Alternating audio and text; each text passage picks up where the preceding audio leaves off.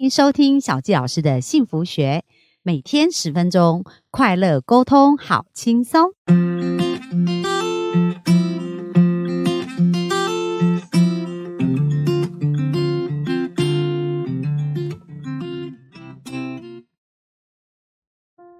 好，欢迎收听小纪老师的幸福学。那今天非常开心，又在空中跟大家见面。那这个礼拜呢，我们就要来聊聊跟自己的关系。不过呢，我们要继续延续在上一周我们在看的一本书。叫做《与成功有约》这本书。那虽然呢，我们在上个礼拜聊的是，诶，我们如何透过它运用在职场上，但是这本书其实真的蛮奇妙的。它不管用在人生哪一个面向，其实在运用上来讲都是非常有帮助的。所以本周虽然是谈一谈跟自己有关的主题，但是呢，同样的原则运用在跟自己相关的事情上，那我们怎么来去运用？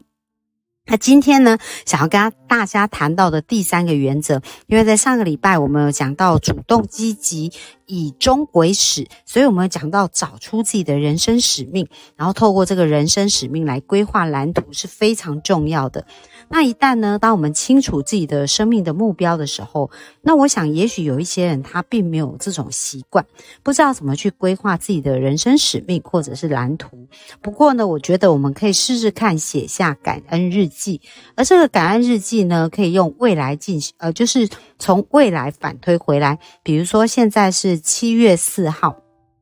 二零二一年的七月四号，那我们可以写一个日记，是二零二二年的七月四号。然后呢，呃，当成我们已经到了二零二二年的七月四号，然后再回顾过往的这一年呢，我们的生命当中发生了一些什么样的事情，在个人，然后在家庭。然后在关系，或者在我们的事业，或者在我们的团队、我们的金钱上面，然后我们看到有什么样的一个想要看到什么样的蓝图跟景象，那我们就把它写下来。所以这也是一个可以用来写我们的愿景的一个部分。那其实为什么这个是很重要呢？因为如果我们要跟自己有一个好的关系，那我们就需要知道我们要往哪里前进，那我们生活呢才有办法做一个好的决定哦。那本周要讲的叫做要事第一，就是说我们其实生命是这样，它就是一个时间的一个推挤，就是我们多花时间在什么事情上，什么部分就会，呃，其他时间就会被推挤掉。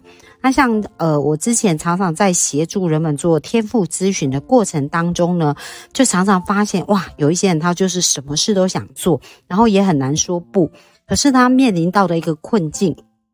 就是他要做这么多事的过程当中，他的时间有限，那导致于呢，他可能花了很多时间在做他自己天赋没有很擅长的事情。那当然靠努力、靠操练还是可以完成这些事，可是这些事其实是很耗他能量的。所以当他做完以后呢，其实他也觉得他没有力气了，只想放松。那这是不是很多人的写照呢？就是当他没有热爱他的工作，或在工作上呢没有去呃发挥自己的天赋的时候，那其实呢我们就会觉得是很疲累的。可是如果我们可以理解自己的天赋啊，那大家想象一个画面：如果我们做任何的事情都是跟别人的长才来合作，就是我们是做我们自己擅长的事，那别人也是做他自己擅长的事，那第一个工作的氛围跟环境是不是就会变得更开心？然后在这个开心的工作。环境下，事情的完成效率度也会增加，所以在成果上面也会变得更好。所以这是我觉得非常重要的事情，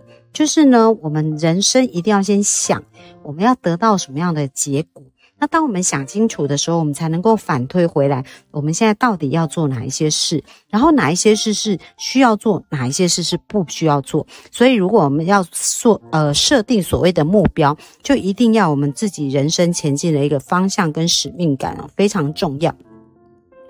那在这本书里面，他其实有提到啊，就是诶，到底事情重不重要？我们怎么来区别呢？他讲到一个叫做紧急，然后它是一个重要。就像是画一个格子，然后就是不紧急又不重要，所以有分四类事情。第一类叫做紧急又重要，第二类就是不紧急重要，第三类是紧急不重要，第四类是不紧急又不重要。那我们想想看，在我们生活当中有没有花很多时间在处理不紧急又不重要？比如说电话来了，我们要赶快去接，然后或者是有一些。呃，杂事就是哦，要去买个东西啊，或做什么，这些可能是紧急，但是它并没有很重要哦。那或者是有一些是，甚至就是不紧急也不重要。那我们在生活、生命当中，是不是花了很多时间在做这样的事情呢？那最重要的是，我们是应该有一些紧急很重要的事，我们是需要马上处理。可是更重要是，我们应该处理那些不紧急但是非常重要，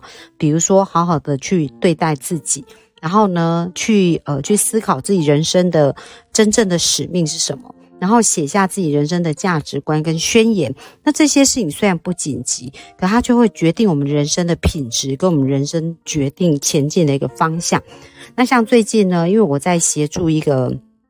吸引理想伴。旅工作坊的同学，那在我们六月二十七号刚办完一个工作坊，那这工作坊结束以后呢，我们会有一个三十天的操练。那在这个操练当中呢，就是诶每一天呢，这些同学都会写下感恩的三件事。然后最近我给他们出了一个功课，这个功课就是写一个未来的未来一年的一个愿景图。那他们真的都很棒哦，就是这个功课呢，我给他们一个礼拜的时间，然后一直到今天要交功课，然后陆续。有很多同学啊，就在我的粉砖里面就说：“老师，这是我写好的功课，你可不可以帮我看一看？”然后当我在看他们所写这些文字，然后他们是去从未来的一年反推过去这一年的事情的时候，哇！我看了以后，我感觉到就是生命充满希望，然后都充满活力跟快乐的感觉。那其实呢，这个真的是非常重要，因为我们人哈的焦点。如果我们没有在看我们所要的事情，我们大部分时间就是在看我们不要的事。那如果我们一直看我们不要的事情，比如说哦，我不要那么忙，然后我不要那么累，然后我不要现在关系很紧绷。如果我们一直在看我们不要的时候，我们的情绪就会非常的不稳定，然后我们会觉得很疲累哦。可是当我们在看我们要的，就好像我在看这些同学写下来的未来的愿景图的时候，哦，感觉他们都充满希望。然后感觉充满热力，还有我其实是非常享受在看着他们每一天写下的感恩三件事，因为当我看到他们在感谢的时候，就是有满满的能量哦。其实文字它是有非常大的能量，那为什么？呃，我会给他们这样子的功课呢。如果我们有我们听 Pockets 的朋友啊，其实也可以开始哦，从现在开始每天写下感恩三件事，因为感恩之心离财富最近，而且感恩的时候呢，我们就特别容易发出一个美好的磁场，而这个美好的磁场就更容易让我们的吸引力法则变得更强，然后去吸引来一些必要的人事物。然后还有非常重要的一点，就是当我们能够。好好的去爱自己呀，去感谢自己的时候啊，其实我们也更容易能够知道，在生命当中什么是重要，什么是不重要。而在做决定的时候，这个原则性就会更强。比如说，像在这边呢，他就讲到。呃，有一个人，就是呃，史蒂芬科伟，他有一个员工，那他这个员工做事是非常有效率的，所以他经常就是会丢很多专案给他，因为他非常有效率的处理嘛，所以他就会习惯把事情给他做，因为他可以做得很好。那有一次他在。又把一个案子、把一个计划要交给这一个员工做的时候，那这个员工呢，他就是非常平静，就摊开他的行程表，然后他就说：“我现在有二十件待办的事情，那老板你要我把哪一件拿走来完成你这件事呢？”那当老板看到哇，他有二十件待办，而且每一件都非常重要，这时候史蒂芬科伟就自己把这个案子，然后拿过来就交给其他人做。那为什么这个是非常重要？就是当我们人清楚我们人生前进的方向的时候，我们自己呢对于自我的价值，我们才能够有一个好的对话。这个是非常重要的，因为如果我们对于我们对于别人不容易说不，然后我们的生活就会非常容易失衡，因为我们有时候因为。不敢说不，我们就接了太多的事情，然后太多的事情以后来到我们的生命当中啊，可能会让我们觉得非常的呃疲乏，因为我们要花太多的事情，可能在处理不紧急也不重要，因为别人请我们帮忙，可能这件事不紧急也不重要，但是因为我们不敢说不，我们的生活就很容易失衡，所以这个是非常重要。那最后呢，提到一件事，就是有关于。信任，就是当我们要能够呃很有效率的要事第一的时候，其实信任是需要付出一个愿意信任的，而且在这个信任信任里面呢。他要讲到一个高效能的秘诀，就是要授权，而授权最高的境界就是完全信任。但是呢，完全信任并不是不管对方，而是呢，在我们内心真正相信他有这个潜质，他是可以做得更好。可是，在他需要的一个过程当中，是能够予以协助的。像这个作者就讲到说，诶，他家在整理后啊，他们家的前院的时候。那他就跟他儿子，他儿子才七岁，不过他儿子蛮愿意主动去分担家务的，所以有一天他就跟他儿子讨论说：“哦，那你就来负责整理前院好了。”那他儿子也很开心的答应了，然后他就想说：“诶，他要确定儿子知道怎么做，所以他就陪儿子整理了一半的庭院，然后就告诉他怎么除草啊，怎么做这些事情啊，然后就。”就约定好过一个礼拜的时间，让他的儿子可以把另外一半处理好这样子。然后这时候史蒂芬科伟就开始等待啦。诶，第一天过去，儿子没有动静；第二天、第三天、第四天、第五天，竟然都没有动静。这时候，如果你身为父亲，会不会很想要呃去指责这个孩子，或者很想要去问他到底是怎么回事呢？那但是呢，他耐着性子哦，因为他讲到他真的要授权而且完成信任的孩子，所以他并没有去指责孩子。子说不做这件事，而是去了解孩子。说你有遇到什么困难吗？需要爸爸如何协助你吗？然后他就说：“爸爸，你可不可以协助我一起做？呃，因为我真的好像不是很知道怎么做。所以有没有发现，有时候大人他认为的应该这样做，而且讲过一次他应该就知道，但是也许孩子呢，他在学习或理解上也还不够。所以如果这时候我们是用骂的或用打的，其实孩子就会对自己产生一个负面的连结跟观感。”